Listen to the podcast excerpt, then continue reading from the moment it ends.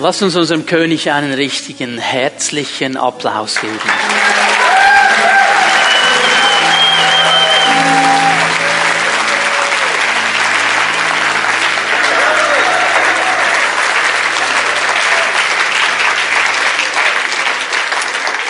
Herr Jesus, wir erheben dich, wir preisen dich. Du bist unvergleichlich gut.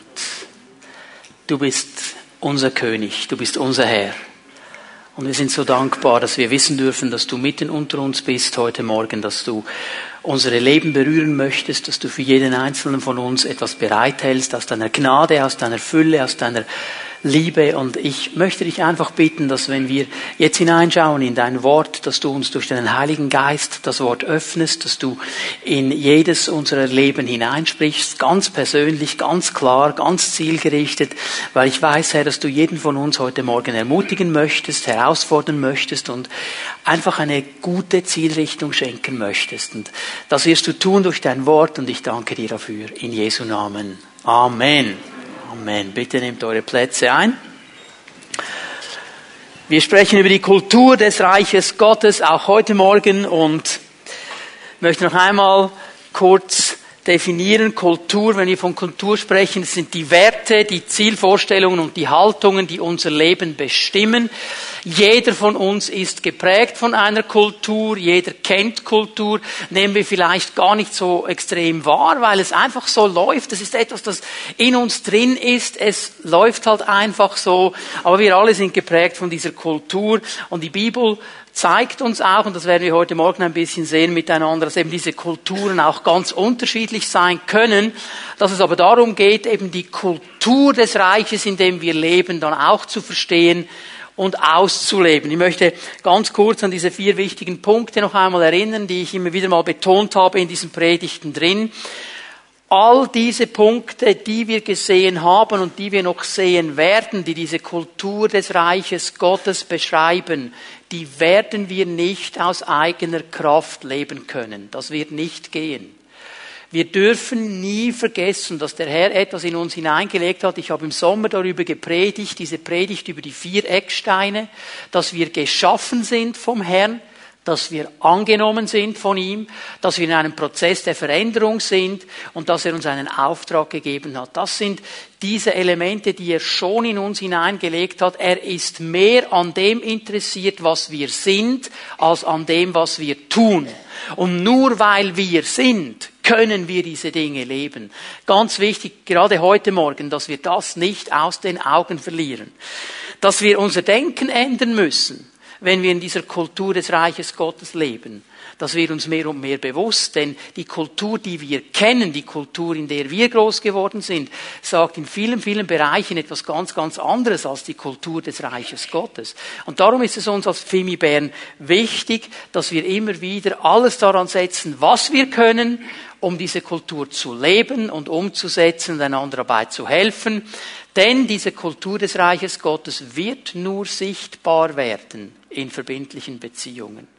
Wenn ich so temporär schnell mit jemandem zusammen bin und für ein Wochenende oder für zwei, drei Stunden mit jemandem etwas tue, da kann ich mich zusammennehmen. Da kommt noch nicht so durch, wer ich wirklich bin. Aber da, wo ich verbindliche Beziehungen lebe, da kommt der Gummi auf die Straße. Und da geht es um die Kultur des Reiches Gottes. Nun, all diese Kulturen, die sind ja ganz verschieden. Ich möchte euch eine kleine Geschichte äh, hier äh, weitergeben oder ein kleiner Vergleich. Einige von euch kennen den vielleicht, haben den schon gehört, aber er bringt das so wunderbar auf den Punkt, wie die Kulturen eben verschieden sind. Jemand hat mal das so gesagt, äh, er beschreibt den Himmel, sagt, der Himmel wäre folgendes. Die Franzosen kochen, die Briten stellen die Polizei, die Deutschen sind für die Technik und die Italiener für die Liebe zuständig und die Schweizer organisieren alles. Das wäre der Himmel. Und dann sagt er, was ist die Hölle? Die Franzosen sind für die Technik zuständig, die Briten kochen, die Deutschen sind Polizisten, die Schweizer sind für die Liebe zuständig und die Italiener organisieren alles. Wir lachen darüber, weil es, es bringt ja etwas zum Ausdruck, wie diese Kulturen eben unterschiedlich sind. Ein Franzose ist kein Italiener und ein Schweizer ist kein Deutscher. Das sind verschiedene Kulturen und das wird sichtbar und das soll auch sichtbar werden. Genauso ist es mit den Menschen, die im Reich Gottes leben. Die Kultur des Reiches Gottes ist anders und es soll sichtbar werden, es soll gesehen werden und um das geht's mir heute Morgen, dass dieser Unterschied sichtbar wird. Dass Menschen realisieren, hey, das ist jemand, der aus einer anderen Kultur ist, aus der Kultur des Reiches Gottes. Und hier gibt uns Jesus etwas ganz Interessantes mit, und das gehört eben in diese Kultur hinein, nämlich, dass wir einen Auftrag haben, vorbildlich zu leben. Und wir werden einfach mal einen Text jetzt lesen aus der Bergpredigt Matthäus 5 ab Vers 13. Der wichtige Vers ist Vers 16. Ich muss aber den ganzen Zusammenhang lesen. Matthäus 5 ab Vers 13. Jesus sagt hier, ihr seid das Salz der Erde. Wenn jedoch das Salz seine Kraft verliert, womit soll man sie ihm wiedergeben? Es taugt zu nichts anderem mehr, als weggeworfen und von den Leuten zertreten zu werden. Ihr seid das Licht der Welt. Eine Stadt, die auf einem Berg liegt, kann nicht verborgen bleiben. Auch zündet niemand eine Lampe an und stellt sie dann unter ein Gefäß. Im Gegenteil, man stellt sie auf den Lampenständer, damit sie allen im Haus Licht gibt. So soll auch euer Licht vor den Menschen leuchten. Sie sollen eure guten Werke sehen und euren Vater im Himmel preisen. Hier in Vers 16 kommt Jesus ganz klar auf den Punkt. Wir sollen vorbildlich leben. Unser Licht soll leuchten vor den Menschen, das soll gesehen werden. Die guten Werke, die wir tun, die sollen gesehen werden. Bevor ich hier weitergebe, möchte ich einen kurzen Rahmen setzen zur Bergpredigt. Ich kann das nur ganz kurz machen heute Morgen. Denn die Bergpredigt, da sind sich alle einig, ist eines der stärksten Stücke, die es überhaupt gibt in der, in der Weltliteratur. Aber ganz, ganz viele Menschen sind am Anspruch der Bergpredigt zerbrochen weil sie etwas Wichtiges und Wesentliches nicht verstanden haben. Als erstes, was ich hier sagen möchte, die Bergpredigt, Matthäus 5, 6 und 7, diese drei Kapitel, beschreibt die Kultur des Reiches Gottes. Hier beschreibt Jesus die Kultur in seinem Reich. Er beschreibt, wie in seinem Reich gelebt werden soll. Das Zweite, was mir wichtig ist, Jesus adressiert mit der Bergpredigt seine Jünger. Er adressiert nicht die ganze Welt. Er adressiert auch nicht die Menschenmenge, die noch da ist. Es geht um seine Jünger. Er spricht seine Jünger an. Wir lesen das mal schnell an miteinander. Matthäus 5, Vers 1 und 2, so ganz zu Beginn. Der Bergpredigt lesen wir Folgendes. Als Jesus die Menschenmenge sah, stieg er auf einen Berg. Er setzte sich, seine Jünger versammelten sich um ihn. Wenn ein Rabbi sich gesetzt hat, dann war das das Zeichen, dass er jetzt anfängt zu lehren. Darum sind seine Jünger zu ihm gekommen. Die wussten, okay, jetzt kommt eine Lehre. Jetzt müssen wir gut zuhören. Also Jesus hat sich hingesetzt. Die Jünger kommen zu ihm. Und jetzt schau Vers 2. Und er begann, sie zu lehren bezieht sich auf die Jünger. Es geht ihm hier nicht um die ganze Menschenmenge, die auch noch da war. Es geht ihm um seine zwölf Jünger. Es geht in der Bergpredigt um Menschen, die sich entschieden haben, Jesus nachzufolgen. Es geht um Menschen, die gesagt haben, wir legen alles auf die Seite und folgen diesem Jesus nach. Da war ein Petrus, da war ein Johannes, da war ein Jakobus, die haben den Ruf Jesu gehört, folgt mir nach und sie haben ihr Netz und ihr Geschäft und ihre Familie auf die Seite gelegt und sind Jesus nachgefolgt. Da war ein Matthäus, der eine, heute würden wir sagen, eine geniale Position hatte in der öffentlichen Verwaltung. Er war ein Zolleinnehmer. Er hört das Wort Jesu, folgt mir nach und er lässt seinen ganzen Tisch stehen, er lässt seinen ganzen Job liegen und er folgt Jesus nach. Es sind Menschen, die in ihrem Herzen eine klare Entscheidung getroffen haben, diesem Jesus folgen wir nach. Sie haben ihm ihr Herz geöffnet. Und wir wissen aus der Lehre der Bibel, dass wenn wir unsere Herzen öffnen für Jesus, in uns etwas geschieht, dass wir neu geboren werden, dass unser Geist neu wird und wir vom Herrn Gnade bekommen, ein Angeld des Heiligen Geistes und dann in der Lage sind, gewisse Dinge anders anzupacken als andere Menschen.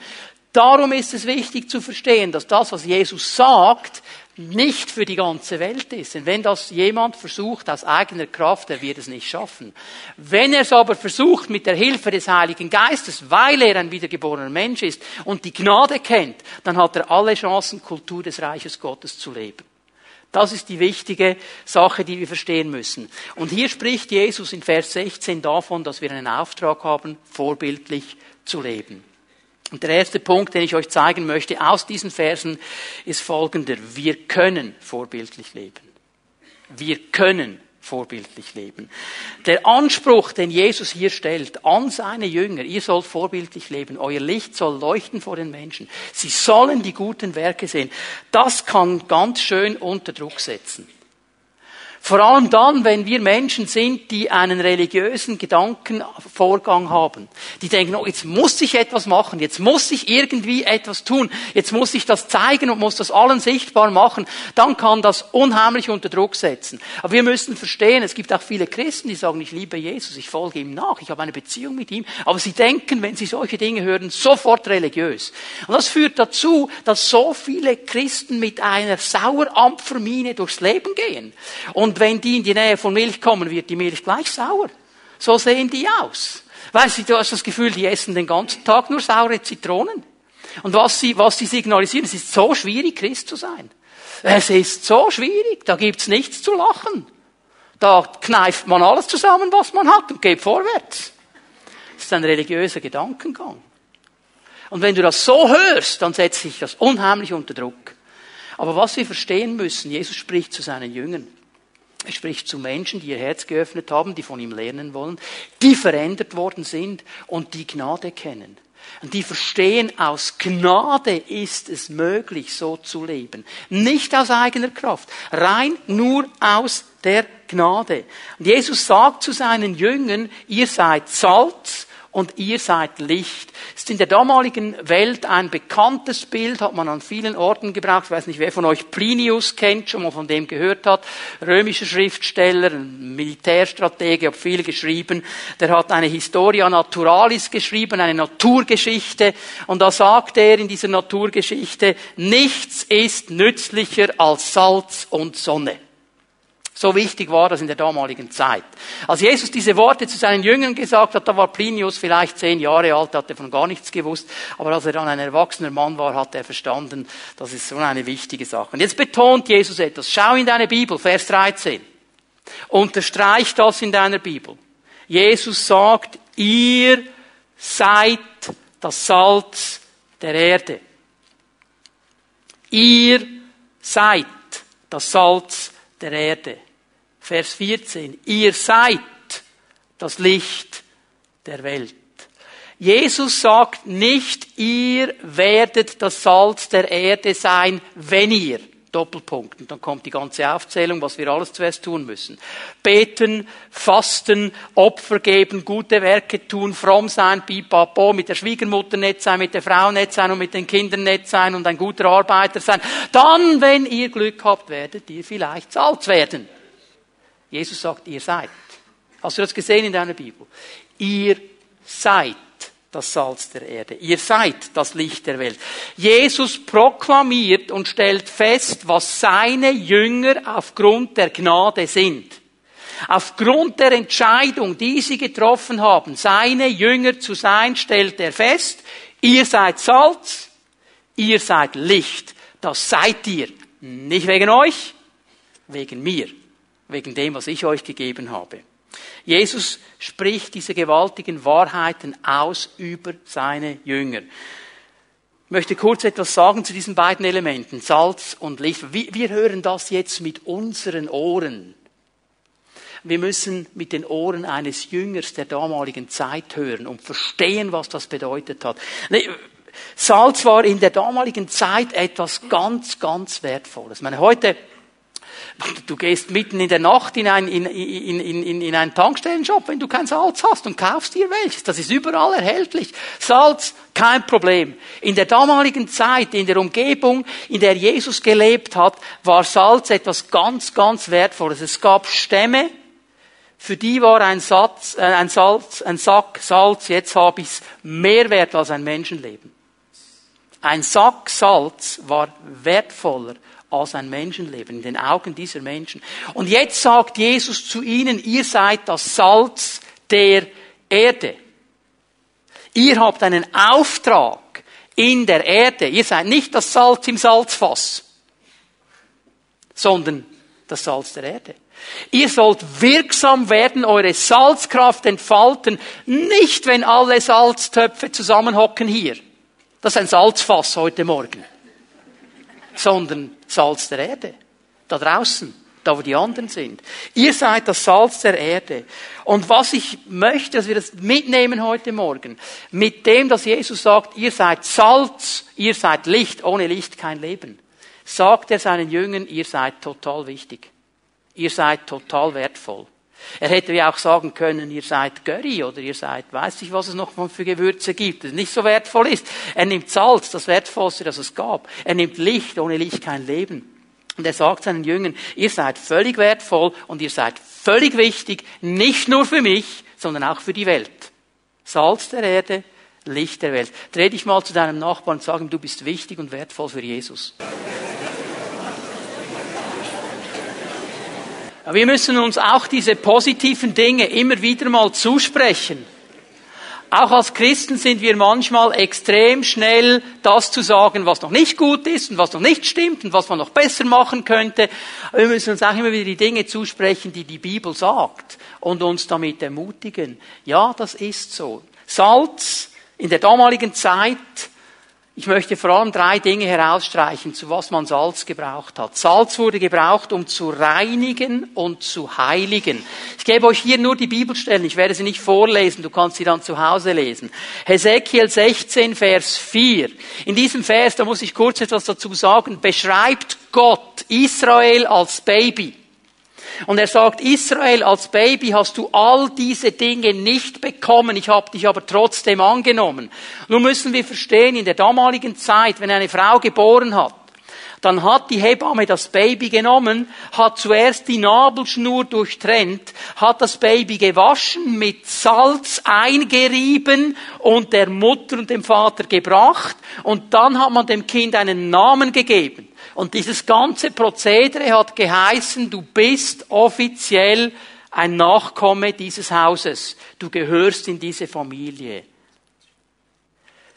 Salz hat gereinigt und war ganz wichtig in diesem Prozess. Er hat eine reinigende Funktion. Im dritten Buch Mose, das ist dieses Buch, wo all diese Opfer drinstehen und die Reinheitsgesetze und die Opfergesetze und so weiter. Haben wir manchmal das Gefühl, es ist so langweilig, wenn wir es lesen. Aber hier merken wir wieder Folgendes. 3. Mose 2, Vers 13. Alle deine Speisopfer sollst du salzen. Salzen. Bei deinem Speisopfer darf das Salz des Bundes deines Gottes nicht fehlen. Zu jeder Opfergabe sollst du Salz darbringen. Salz war ein Zeichen für Heiligung, für Absonderung, für Reinigung. Dass etwas rein war, abgesondert für den Herrn. Ihr seid das Salz der Erde. Wir haben einen reinigenden, heiligenden Charakter in der Gesellschaft, in der wir sind. Wir bringen Reinigung und Heiligung und Absonderung für Gott da hinein. Einfach indem wir leben, indem wir Salz sind. Er hat gesagt, ihr seid Salz. Salz wurde gebraucht, um zu konservieren in der damaligen Zeit. wir haben heute Kühlschränke, wir haben Tiefkühltruhen. Das hatten die Leute damals nicht. Salz war ein absolut oder das wichtigste Mittel, um Nahrung zu konservieren zur Zeit Jesu. Es gab gar keine Möglichkeit. Mit Salz konservierte Nahrungsmittel, die wurden nicht durch Bakterien verunreinigt. Wenn du das Lebensmittel oder die Nahrung einfach stehen lässt, dann wird sie mit Bakterien verunreinigt. Man hat sie mit Salz eingerieben, hat sie mit Salz konserviert. Die Bakterien konnten nicht ran. Mit anderen Worten, Salz konnte entscheidend sein in der Frage über Leben und Tod. Was du damals gegessen hast, konnte dich töten, wenn es nicht sauber konserviert war. Ihr seid das Salz der Erde. Salz hatte den Auftrag, die Fäulnis, das Zerfressende, das Schlechte zurückzuhalten. Wir haben diesen Auftrag in der Welt. Wir sind das Salz der Erde. Ich musste daran denken, wie Abraham mit Gott gefeilscht hat über Sodom und Gomorra. Und er hat genau dieses Prinzip angewandt. Er hat gesagt, ja, aber Herr, wenn 50 da in dieser Stadt sind, 50 Gerechte, ich sag's mal neutestamentlich, 50 Jünger, 50 Leute, die dir nachfolgen, die zu dir gehören, dann wirst du die ganze Stadt zerstören. Gott sagt nein. Und dann geht er ja runter bis auf 10, weil er das Gefühl hatte, also 10 bringen wir fertig. Was will ich damit sagen? Diese 10 hätten eine konservierende Wirkung gehabt. Sie hätten das Gericht zurückgehalten. Bitte hör mir gut zu. Es geschehen Dinge in deinem Umfeld nicht, einfach weil du da bist. Du hältst zurück. Nicht weil du betest, nicht weil du fastest, nicht weil du geistliche Kampfführung machst, einfach weil du Salz bist. Einfach weil du Salz bist. Werde es nie vergessen, Emil Hartmann hat uns das mal gesagt in der Bibelschule. Gesagt, wenn wir einmal im Himmel sein werden, wir werden erstaunt sein über alles, was in unserer Stadt nicht geschehen ist, einfach weil wir als Gemeinde da sind. Das vergessen wir oft. Wir sind Salz der Erde. Konservierende Wirkung. Das ist unsere Aufgabe. Jesus sagt, ihr seid das. Und das Dritte, was man natürlich dann gebraucht hat, und das kennen wir heute auch, man hat es einfach gebraucht, um zu würzen. Man hat das Essen gewürzt. Hiob sagt im sechsten Kapitel, Eidotter ist fad, man muss ein bisschen Salz drauf tun. Also das war schon ein Connoisseur, der hat gewusst, wie man das Ei isst mit ein bisschen Salz. Okay, also würzen. Und wir würzen auch. Wir sind Würz. Darum sind wir nicht im Salzfass. Wenn du eine Suppe bestellst im Restaurant und die ist fade und du hast vor dir so einen Salzstreuer und du lässt den Salz da drin, dann bleibt deine Suppe fad. Erst wenn das Salz in die Suppe kommt und wir würzen die Gesellschaft. Wir sind die, die Würze hineinbringen. Wir sind die, die Leben hineinbringen. Hey, du bist so wertvoll und wichtig, dass Jesus sagt, du bist Salz. Da spricht er auch davon, dass wir Licht der Welt sind. Also nicht nur Salz, sondern auch Licht. Und auch das Licht, ich möchte drei Bedeutungen herausstreichen. Licht in der Bibel ist ein Bild auf unser Leben, auf unseren moralischen Charakter. Epheser 5, Vers 8 sagt Paulus, ihr seid Kinder des Lichts. Lebt entsprechend. Das sieht man. Äh, Philipper 2,15, da sagt er, hey, ihr, ihr seid mitten in einem verdorbenen Geschlecht. Ihr seid da drin, aber lasst euer vorbildliches Leben leuchten wie ein Licht. Also mein Leben, mein Charakter, mein moralischer Charakter, mein Zustand, das ist ein Bild auf dieses Licht. Wir sind das Licht der Welt. Wir sind in dem Sinne ein moralischer Charakter für die Welt. Darum sagen wir Dinge. Darum lassen wir nicht einfach alles stehen. Darum sind wir nicht einfach Licht, das in der Glühbirnenfirma steht sondern wir leuchten am dunklen Ort. Nicht, wenn dann irgendjemand sagt, ja, ist doch kein Problem, heute können doch Männer Männer heiraten und Frauen Frauen und Kinder treiben wir ab, wenn wir sie nicht brauchen können. Und du sagst einfach nichts. Da musst du würzen. Da musst du leuchten. Da musst du sagen, Moment.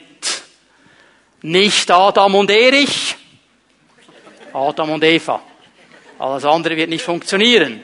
Und so weiter. Und da würzen wir und da leuchten wir und da blenden wir manchmal die Leute, dass sie sauer werden. Das ist gut so. Die sollen merken, dass es einen Herrn gibt. Okay? Licht hat zu tun mit Führung und mit Orientierung. Ich denke am Psalm 119, dein Licht oder ein Wort ist ein Licht für meinen Weg, äh, auf meinem Lebensweg ist es Führung. Also du kannst in einem total dunklen Raum sein, der kann riesengroß sein, eine ganz kleine Kerze reicht schon, um dir Orientierung zu geben. Also Licht bedeutet Führung, Orientierung. Wir sind Führung und Orientierung für die Welt. Wir, du und ich. Du und ich. Nicht die Politiker, nicht die Professoren, nicht die Wissenschaftler. Wir, du und ich, Licht der Welt. Wir geben Führung und Orientierung und wir geben noch etwas, Offenbarung. Wir offenbaren unseren himmlischen Vater. Auch das ist etwas, was Licht tut.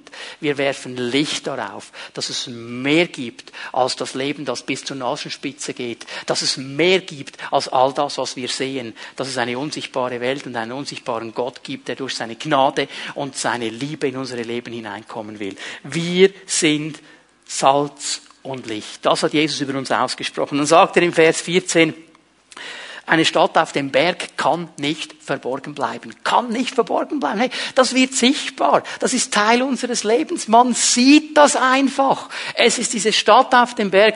Ich war ja eine lange Zeit im Wallis.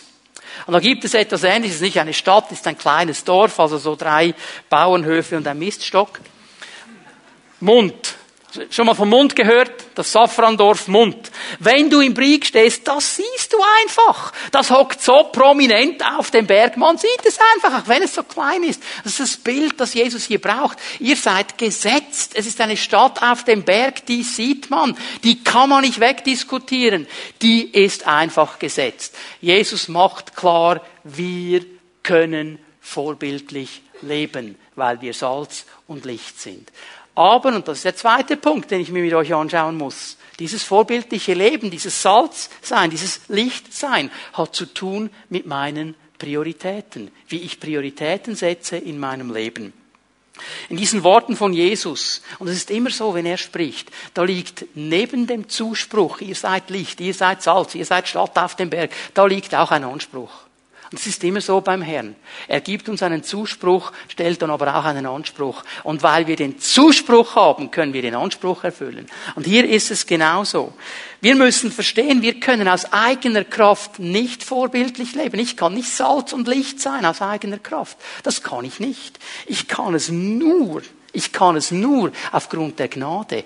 Aber ich muss meine Prioritäten so setzen, dass Salz und Licht zu einer Kraft wird. Denn der Einzige, der mich daran hindern kann, Salzkraft zu entwickeln und Lichtkraft zu entwickeln, bin ich selber. Niemand anders. Und darum muss ich meine Prioritäten setzen. Jesus zeigt uns hier in diesen Versen, die wir gelesen haben, einige Dinge, die ich euch gerne zeigen möchte. Er sagt etwas ganz Interessantes im 13, Vers 13 im zweiten Teil. Er sagt, Salz kann seine Salzkraft verlieren.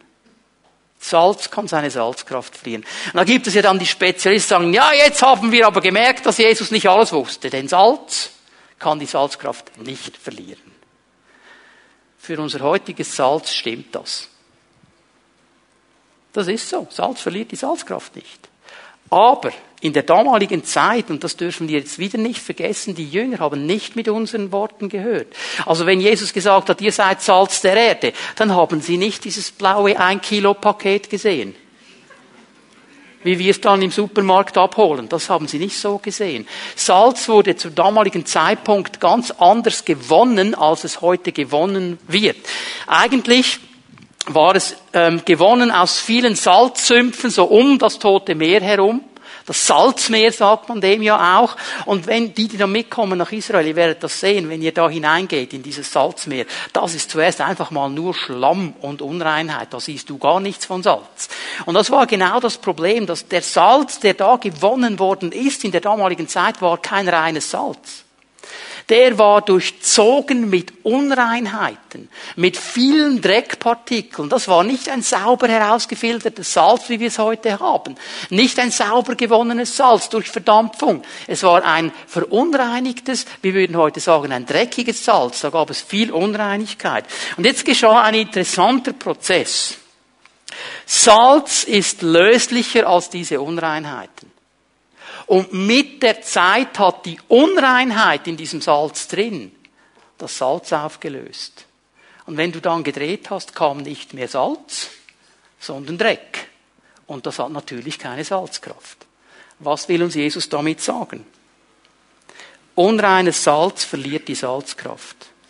Eine Priorität, die ich setzen muss, wenn ich diese Salzkraft in meinem Leben behalten will, ist, dass ich heilig lebe dass jede Unreinheit in meinem Leben weggeht.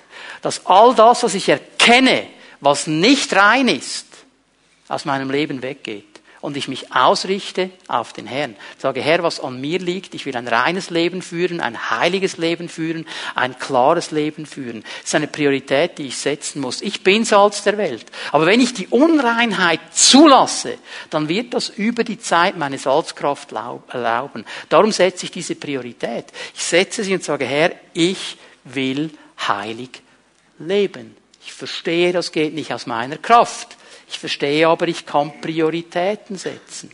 Wenn wir ehrlich sind, ich meine, ich denke an eine Situation, da war ich in der Stadt und ich war in einem meiner Lieblingsrestaurants, ich nenne jetzt keinen Namen, es ist eine amerikanische Kaffeekette, wo du anstehen musst.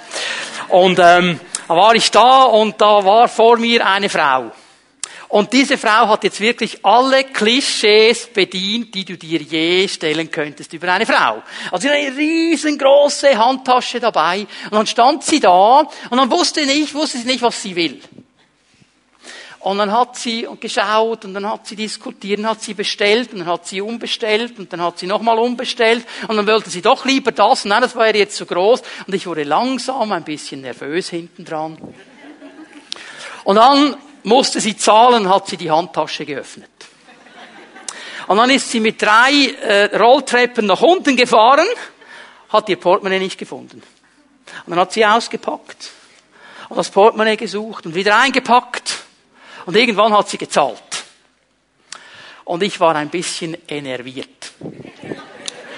Und ich wollte da gleich so einen blöden Spruch loslassen, weil die Verkäuferin auch ein bisschen enerviert war, das habe ich gesehen. Und da sagt sie zu mir, sind doch der Pastor der Pfimi Bern. Also so weit zum vorbildlich Leben, oder? Aus der eigenen Kraft, aus der, ich bin so dankbar, dass sie schneller war als ich. Sonst, sonst hätte ich ihn wieder weggehabt, oder? Und seit diesem Moment, jedes Mal, wenn ich da reingehe, sage ich, danke Herr, dass ich geduldig bin. So, also aus eigener Kraft geht's nicht. Aber ich kann Prioritäten setzen. Die Priorität, die ich mir setze, wenn ich das nächste Mal da reingehe, ich bin geduldig. Das Licht, auch über das Licht kann Jesus etwas sagen. Er sagt, das Licht kann unter ein Gefäß gestellt werden. Also du kannst das Licht nehmen, das ist Licht, das ist Licht der Welt, und du kannst es unter ein Gefäß stellen. Und dieses Gefäß, die Jünger, als sie das gehört haben, die wussten genau, von was Jesus sprach, denn in jedem Haushalt in Israel gab es dieses Gefäß. Ein Modius hat man den genannt. Und dieser Modius war ein Maßgefäß für Weizen. War in jedem Haushalt. Also wer von euch kann sich noch erinnern an die Zeit der Milchkesseli? Okay, also doch ein paar. Dann Mami gesagt, da nimm's Milchkessel, geh Milch holen. Und dann hat man dann gesagt, okay, drei Liter, und dann hat er ins Milchkessel, das war auch ein Maßbecher, okay? Und dieser Modius war auch ein Maßbecher. Mit ihm ging man auf den Markt und hat abgemessen, wie viel Weizen das man wollte. Und dieser Modius, und das ist das Interessante, ist ein Bild, ein Symbol im Wort Gottes für Besitz, Arbeit und Handel. Und Jesus sagt, du kannst dein Licht nehmen und kannst ihm nicht die Priorität geben, die es gehört, du stellst es irgendwo drunter unter deine Priorität für Besitz, unter deine Priorität für Handel, unter deine Priorität für Geld und so weiter und so weiter. Und dann ist das Licht da drunter. Das ist das, was Jesus sagen wollte hier. Er sagt, Leute, pass auf, du bist Licht der Welt, aber wenn du die Prioritäten falsch setzt, wenn es dir wichtiger ist, dass du das noch bekommst und hier noch hin musst und das noch tun musst, vergisst du, dass du Licht bist. Und das Licht ist zwar da drunter, aber es hilft niemandem und es ist nicht sichtbar. Wir können Prioritäten setzen. Es gibt eine Zeit für alles, sagt der Prediger. Es gibt eine Zeit für Besitz, es gibt eine Zeit für Handel, es gibt eine Zeit für Arbeit, es gibt aber auch eine Zeit, Licht zu sein. Und wenn wir diese Prioritäten nicht zusammenbringen, das schätze ich an Jesus, dass er sie zusammenbringt in der Bergpredigt, dass er sie in eine, in eine Balance bringt. Er sagt, Leute, ihr habt eine Aufgabe hier, habt eine Aufgabe hier. In unserer Gesellschaft ist das Gefäß wichtiger als das Licht. Und das kann dazu führen, dass dein Licht nicht mehr sichtbar wird. Interessant ist, dass die beiden anderen Evangelien oder die drei anderen Evangelien alle das eigentlich aufnehmen. Ich gebe euch zwei Beispiele noch aus Lukas. Auch er spricht vom Licht. Lukas 8, Vers 16. Interessantes Bild sagt, du kannst das Licht nehmen und unter das Bett setzen. Das Bett ist ein Bild für Faulheit und für Trägheit. Ja, das Licht ist da, aber es ist unter dem Bett. Das heißt, das Bett ist übergeordnet. Ja, ich habe einfach keine Motivation und ich mag einfach nicht und, äh, und so weiter, was man noch alles sagen kann. Und, und die Leute erfinden alle möglichen Dinge, um etwas nicht zu tun. Habt ihr das mal gelesen in, in den Sprüchen? Der Faule sagt, es ist ein Löwe draußen. Ja, das Problem ist nicht der Löwe, das Problem ist faul. Aber jetzt muss er ja einen Grund finden, dass er nicht raus muss in die Ernte, sagt ein Löwe draußen. Du kannst das Licht unter ein Bett stellen. Ja, ich habe keine Zeit, ich habe keine Muße, ich mag jetzt nicht, andere machen das besser. Und du bist Licht der Welt und bist es trotzdem nicht. Und dann sagt Jesus noch etwas drittes, Lukas 11, Vers 33, du kannst das Licht auch in einen versteckten Winkel stellen. Im Griechischen steht in den Keller hinein. Also ganz, ganz weit unten. Auch das eigentlich ein Bild auf ein unreines Leben. Und er möchte uns hier einfach helfen zu verstehen, wir sind Licht und wir sind Salz, aber Prioritäten, die wir setzen in unserem Leben, Dinge, die für mich wichtiger werden als das, was Jesus eigentlich möchte, können dazu führen, dass diese Lichtkraft und Salzkraft nicht sichtbar wird. Jesus sagt interessanterweise, das Licht gehört an einen ganz bestimmten Ort. Auf dem Lampenständer.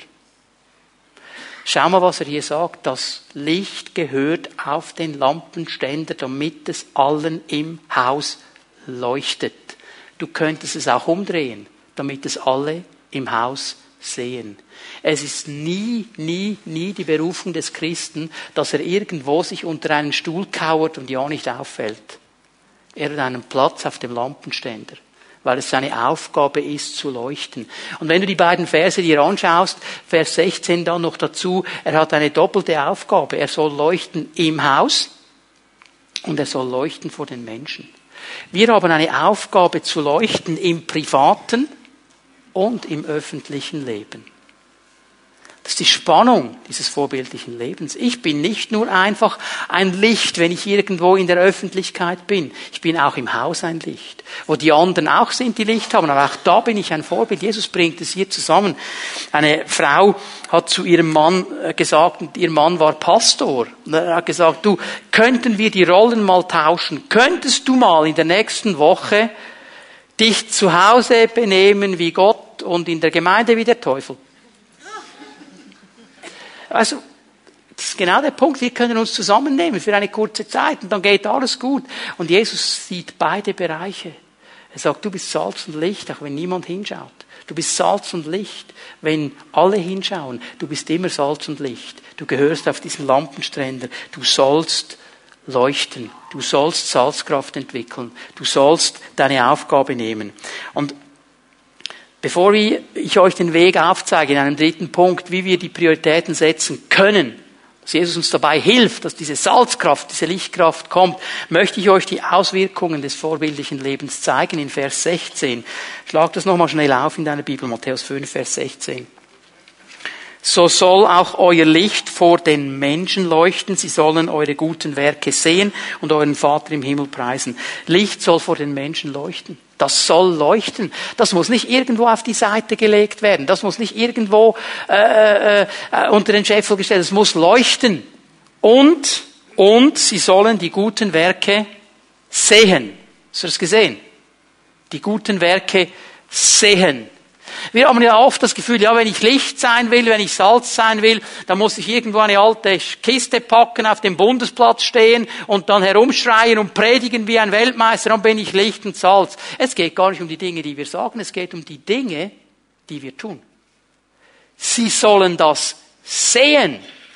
Und ich weiß, es gibt viele Menschen hier, Ihr habt genau dasselbe erlebt, das ich immer wieder mal erlebt habe, dass jemand gekommen ist und gesagt hat, hey, was ist eigentlich mit euch? Ihr seid so anders, wie ihr miteinander umgeht oder wie ihr mit den Kindern umgeht oder wie ihr das macht und das macht. Dann denke ich immer, zum Glück war der nicht dabei, als ich den Kaffee wollte. Ich habe doch gar nichts Spezielles gemacht. Nein, ich bin Licht und Salz. Wenn ich das laufen lasse, wenn ich das leben lasse, wenn ich die Prioritäten richtig setze, werden Menschen das sehen. Und sie werden noch etwas tun. Sie werden den Vater im Himmel preisen die werden merken, das ist nicht dieser moralisch tiptoppe Mensch. Der hat eine Kraft in sich. Und diese Kraft kommt von Gott.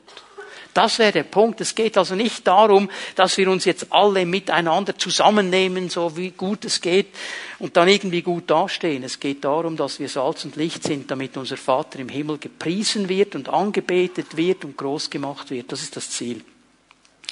Wie kann ich das umsetzen? Epheser 2, Vers 8 werden hier drei Verse lesen miteinander. Die bringen es so wunderbar auf den Punkt. Und sie helfen uns, die Prioritäten richtig zu setzen. Epheser 2, Vers 8. Noch einmal, sagt Paulus, neue Genfer Übersetzung noch einmal. Also mit anderen Worten, ich habe euch das schon ein paar Mal gesagt, ich sag's euch noch einmal. Also auch die Epheser wie wir, wir müssen das immer wieder hören. Durch Gottes Gnade seid ihr gerettet und zwar aufgrund des Glaubens. Ihr verdankt eure Rettung also nicht euch selbst. Nein, Sie ist Gottes Geschenk. Sie gründet sich nicht auf menschliche Leistungen, sodass niemand vor Gott mit irgendetwas groß tun kann. Denn was wir sind, ist Gottes Werk. Er hat uns durch Jesus Christus dazu geschaffen, das zu tun, was gut und richtig ist. Sie sollen eure guten Werke sehen. Dazu sind wir geschaffen, zu tun, was gut und richtig ist. Gott hat alles, was wir tun sollen, vorbereitet. An uns ist es nun, das Vorbereitete auszuführen. Wenn wir wirklich verstehen, was Paulus hier sagt, dann können wir befreit leben. Das Erste, was ich euch zeigen möchte, ich muss verstehen, dass ich aus Gnade bin, was ich bin. Das muss ich verstehen. Aus Gnade seid ihr gerettet. Es ist nichts anderes als Gnade. Keiner von uns könnte etwas vorzeigen vor Gott, das ihn angenehm vor Gott machen würde. Keiner hat eine Leistung gebracht, die reichen würde. Keiner hat einen Namen oder einen Titel oder irgendetwas, das ihn vor Gott angenehm machen würde. Es ist allein rein diese Gnade. Und diese Gnade kann man nicht verdienen. Sie ist Entscheidung Gottes. Das müssen wir tief bis in die letzte Faser unseres Wesens verstehen. Es ist reine Gnade. Ich sage dir heute noch, nach 27 Jahren mit dem Herrn, heute noch, wenn wir Amazing Grace singen, es durchfährt mich innerlich, ich bekomme Gänsehaut. Und ich bin so dankbar für diese Gnade. Ich hätte das nie gebracht und nie geschafft. Und aus Gnade hat er mich genommen. Genau wie Israel. Ich wurde auch nicht abgekoppelt. Ich wurde auch nicht gereinigt mit Salz. Ich bin da in meinem Blut gelegen. Ich war nichts wert für niemand, genauso wie du. Und er ist gekommen, hat mich gereinigt, hat mich mit Salz eingeschmiert, in seine Familie aufgenommen, mir einen Namen gegeben. Alles nur Gnade. Alles nur reine Gnade. Das muss ich zuerst verstehen. Das ist das Allerwichtigste. Und das Zweite, was ich dann verstehen muss, ist für uns Schweizer schwierig. Aus meiner eigenen Kraft kann ich nichts erreichen. Also, äh, nichts. Ich sage nicht, aus meiner eigenen Kraft kann ich 10% erreichen. Nichts. Aus meiner eigenen Kraft kann ich nichts erreichen. Alles, was ich Gott bringe, kann nie bestehen vor ihm. Das muss ich verstehen. Es ist nicht meine eigene Leistung. Ich kann ihm da nichts bringen. Ich kann nicht sagen, hey, ich habe dieses Studium abgeschlossen, ich habe das noch gemacht und ich habe hier und so. Das ist alles nichts vor Gott. Ich meine, wenn ich jetzt kommen würde und sage, hey Herr, ich habe fünf Abschlüsse, dann macht er einen Raum auf, der 1000 Kilometer lang, 1000 Kilometer hoch, 1000 Kilometer breit ist und der ist jeden Millimeter vollgestopft mit allen Diplomen, die er hat und sagt, das sind noch nicht mal alle. Geht nicht. Darum haben wir als Christen auch kein Recht zu sagen, ich habe ein Recht auf. Wir haben kein Recht auf gar nichts, weil nichts, was wir bringen könnten, uns vor ihm angenehm macht. Das muss ich verstehen. Das muss ich verstehen. Und wenn ich da durch bin und diese beiden Dinge verstanden habe, dann darf ich eine dritte Sache verstehen, nämlich, dass Gott jedes gute Werk vorbereitet hat. Hast du das gesehen? Im Vers 10, Epheser 2 all die guten Werke, die Gott schon vorbereitet hat. All diese guten Werke, die wir vor den Leuten sichtbar machen, die leuchten sollen vor den Menschen, die hat Gott pfannenfertig schon bereit gemacht. Die hat er schon vorbereitet. Das beste Bild, das mir in den Sinn gekommen ist, ist so eine Mikrowellen, äh, Kompaktnahrung, die du kaufen kannst. Ein ganzes Menü schmeckt zwar nicht gut, geht aber schnell, oder? Kannst du einfach in die Mikrowelle rein, Knopf drücken und dann ist es warm und ja, essen kann man es auch mit viel Anstrengung. Ah, genauso ist es mit diesem, Gott hat das Pfannenfertig für dich vorbereitet. Das ist bereitet von ihm und das hat nichts zu tun damit, dass ich viel gebetet hätte oder viel gefastet hätte. Es sind einfach Geschenke von ihm. Ich bin in Situationen hineingelaufen, wo ich nichts vorbereiten konnte und es war ein vorbereitetes Werk vom Herrn. Ein Mann bekehrt sich einfach so. Ich habe nicht gebetet an diesem Morgen, ich habe keine Zeit dazu gehabt, ich habe nicht Bibel gelesen. Ich komme einfach in die Situation und der bekehrt sich. Da habe ich gar nichts vorbereitet. Ich habe den zum ersten Mal gesehen. Ein vorbereitetes Werk. Gott will uns diese Werke geben. Das hat nichts zu tun mit Stress. Es hat zu tun mit dem Verstehen, ich bin aus Gnade gerettet. Meine Leistung bringt's nicht. Du hast Werke vorbereitet. Und das aller, aller einzigste, was ich machen muss, als der letzte Teil von Vers 10, ich muss diese guten Werke ausführen. Sonst werden sie nicht umgesetzt. Wenn ich sie nicht ausführe, werden sie nicht umgesetzt. Aber es ist das Einzige, was ich tun muss. Die Türe ist weit offen. Gott hat alles vorbereitet für mich. Ich kann da einfach hineingehen. Das hat auch nichts zu tun mit Anstrengung. Es ist alles vorbereitet von ihm. Ich muss es nur noch ausführen. Und mir kam ein Mann in den Sinn aus dem Alten Testament, der dieses Prinzip verstanden hat. Und sein Name ist Jesaja. Er steht vor dem Herrn und er hört die Not des Herrn. Und er sagt, hier bin ich Herr. Sende mich. Du musst nicht mehr weitersuchen. Du kannst mich schicken. Ich bin bereit, in diese vorbereiteten Werke zu gehen. Ich bin bereit, sie auszuführen. Ich will der Mann sein. Und das ist die Frage, die Gott uns stellt heute Morgen. Willst du der Mann sein? Willst du die Frau sein, die sagt, hier bin ich Herr, sende mich? Es sind gute Werke, die hast du vorbereitet. Vielleicht bei meinem Nachbarn, vielleicht an meiner Arbeitsstelle, in der nächsten Vorstandssitzung der Geschäftsleitung, vielleicht auf dem Bau, wo ich arbeite, vielleicht im Migro, im Coop, im Supermarkt, wo ich arbeite, vielleicht mit meinen Nachbarinnen, mit meinen Nachbarn, wenn ich im Garten bin, wenn ich mein Auto wasche. Es sind gute Werke, die hast du vorbereitet. Bin ich willig, mich senden zu lassen? Das tönt jetzt so leicht, gell? War mal am Schneeschaufeln. Im Wallis hat es extrem geschneit in diesem Winter. Ich habe unsere Vorfahrt freigeschaufelt, damit ich mit dem Auto rausfahren konnte. Und mit dem Nachbarn nebenan hatten wir eine Diskussion ein bisschen vorher, die war nicht so nett. Wir haben ziemlich gekracht. Und der Herr sagt, Chip seine Einfahrt auch noch frei. Ich habe gesagt, yes Sir, hier bin ich, sende mich. Ja, es hat eine ziemliche Zeit gedauert. Ich weiß nicht, ob das eine Auswirkung haben wird auf sein Leben. Es wird eine haben. Wie sie dann in der Ewigkeit aussieht, weiß ich nicht. Aber es war so ein vorbereitetes Werk. Sie musste es ausführen. Er wusste nicht, was er sagen sollte, dass seine Vorfahrt auch frei war. Hier bin ich, Herr. Sende mich. Und dann zu gehen, wenn der Herr es sagt. Und zu wissen, es sind vorbereitete Werke. Wir sind Salz und Licht dieser Welt. Das ist unsere Aufgabe. Wir können Prioritäten setzen, dass diese Lichtkraft und diese Salzkraft durch uns strömt und scheint. Und wir können sagen, hier bin ich Herr, sende mich. Und er wird uns diese guten Werke zeigen. Können wir aufstehen miteinander? Wir bitten, dass die Lobpreise nach vorne kommen. Wir werden einen Moment einfach vor Gott stehen.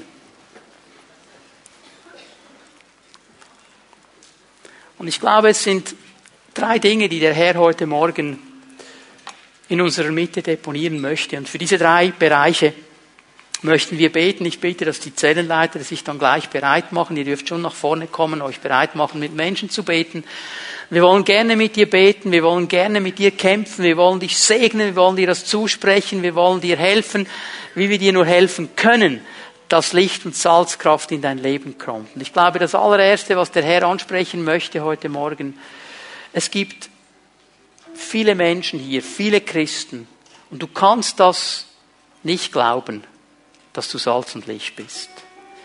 Du hast so lange genau das Gegenteil gehört in deiner Familie, von deinen Freunden, in der Schule, an der Arbeitsstelle. Du hast so lange auf die falschen Worte gehört, das kannst du nicht und du bist nichts wert und dich kann man nicht brauchen und wer sollte mit dir schon irgendetwas umsetzen können. Du glaubst diesen Worten mehr als den Worten deines Herrn, der dich erlöst hat und dir sagt, du bist Salz und Licht und du bist wertvoll und du bist wichtig. Und ich möchte dich einladen heute Morgen, wenn wir den Herrn anbeten, dass du hier nach vorne kommst und dass wir miteinander beten, mit den Zellenleitern zusammen, dass diese falsche Sicht und diese falschen Gedanken zerbrochen werden und dieses Wort von Jesus in dein Leben kommt und du verstehst, ich bin Licht und Salz dieser Welt. Und dann gibt es Menschen, die hier sind. Ihr habt gemerkt heute Morgen, meine Prioritäten, die habe ich falsch gesetzt. Ja, ich habe mein Licht unter ein Gefäß gestellt, unters Bett. Oder mein Salz, das ist nicht mehr so kraftvoll, wie es war. Ich habe diese Dinge zugelassen in meinem Leben. Aber du sagst heute Morgen, die Prioritäten, die will ich wieder klarstellen, die will ich wieder ausrichten, da will ich wieder ganz klar sein. Und da beten wir gerne mit dir, dass der Herr dir begegnet und dir dabei hilft, Licht und Salz zu sein. Dann möchte ich ganz einfach noch drittens mit all denen Menschen beten, die sagen, jawohl, Herr, ich will wie Jesaja zu dir kommen heute Morgen und sagen, Herr, hier bin ich sende mich. Ich bin bereit. Und dann werden die Zellenleiter dir die Hände auflegen. Weißt du, für was sie beten werden? Sie werden beten, dass du nächste Woche gute Werke vor dir hast, die du ausführen kannst. Und da sind wir gespannt zu hören, was der Herr dir alles geschenkt hat nächste Woche. Matthias und sein Team leiten uns noch einmal in die Anbetung, in den Lobpreis. Und ich möchte euch einladen, wenn du ein Gebet möchtest in einem dieser Bereiche, du darfst gleich jetzt nach vorne kommen. Wir beten mit dir und erwarten, dass die Kraft Gottes unsere Leben erfüllt heute Morgen. Bitte, Matthias, leite uns in die Anbetung, in den Lobpreis. Und du darfst kommen und Gebet in Empfang nehmen.